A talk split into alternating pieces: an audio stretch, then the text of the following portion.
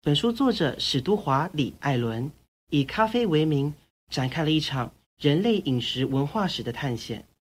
从咖啡的发源地伊索匹亚、叶门，行至咖啡文化盛行的欧洲，在一路追寻到殖民经济体系下负责栽植咖啡的印度、印尼与拉丁美洲，沿途所见所闻，无不巨细靡遗地记录下来，堪称为一场既野心勃勃又仔细精实的壮游。据闻，世界上第一个用咖啡豆烹煮咖啡的人是伟大的阿夏蒂利。至于阿夏蒂利的真实身份，以及他是如何因缘际会的发明了第一杯咖啡，并将之传播，则有许多绘声绘影的流传。有说他是一名隐士，在野外修行时发现了咖啡的特殊妙用，二十年间只靠吃咖啡豆过活。有说他被诬陷与国王的女儿有私情，放逐荒野，后因天使教导，得知咖啡的功效，以此治疗了国王的皮肤病而将功抵过。还有说阿夏蒂利实为一种泛神论流派，修行人长期饮用咖啡。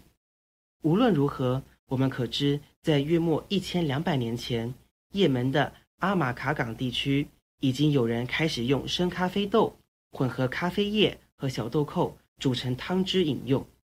阿马卡后改名摩卡，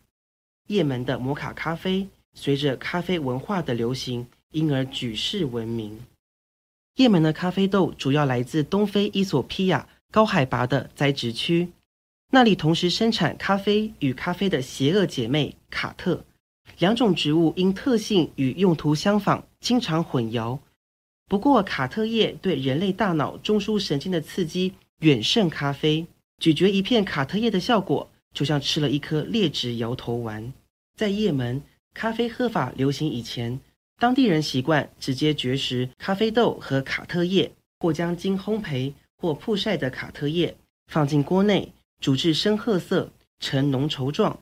再加水、盐和糖搅拌，制成甜咸掺杂。具果冻口感的卡蒂饮用，这是一种极度类似叶门咖啡的饮品。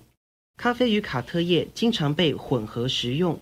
咖啡让人维持亢奋，卡特叶让人陷入迷幻。早期泛神论倡导者喜欢利用它们来辅助执行宗教仪式，因此在逐渐走向坚定一神信仰的伊斯兰世界，咖啡始终是引人非议的饮品。十六世纪时，部分保守宗教人士将喝咖啡视为罪行。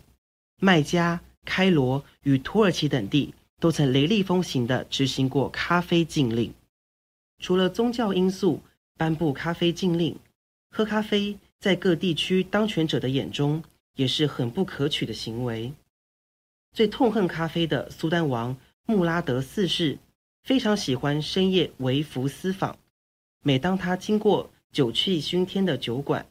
看到失去理智、互殴互骂的醉汉们，就会感到十分放心，因为这群人对他的政权毫无威胁。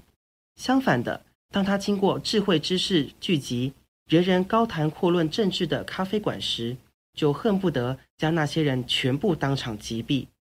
因此，在穆拉德四世主政时期，伊斯坦堡的咖啡馆被夷为平地。咖啡豆被当街销毁，喝咖啡的人遭受严惩，甚至连载运咖啡的船都被击沉。十七世纪，咖啡随着鄂图曼土耳其帝国的铁蹄与商船传入欧洲。一六五二年，英国牛津开了第一间咖啡馆，直到十八世纪初，全英国有超过两千间咖啡馆林立。伦敦著名的土耳其人头咖啡屋。首先设置了投票箱，让议论政治的人们可以在匿名的情况下发表意见。在巴黎，咖啡厅是戏谑政治与嘲讽皇室的场所。盲人咖啡馆邀请了一组盲人合唱团和一个聋子指挥家演出，反讽皇室的无能。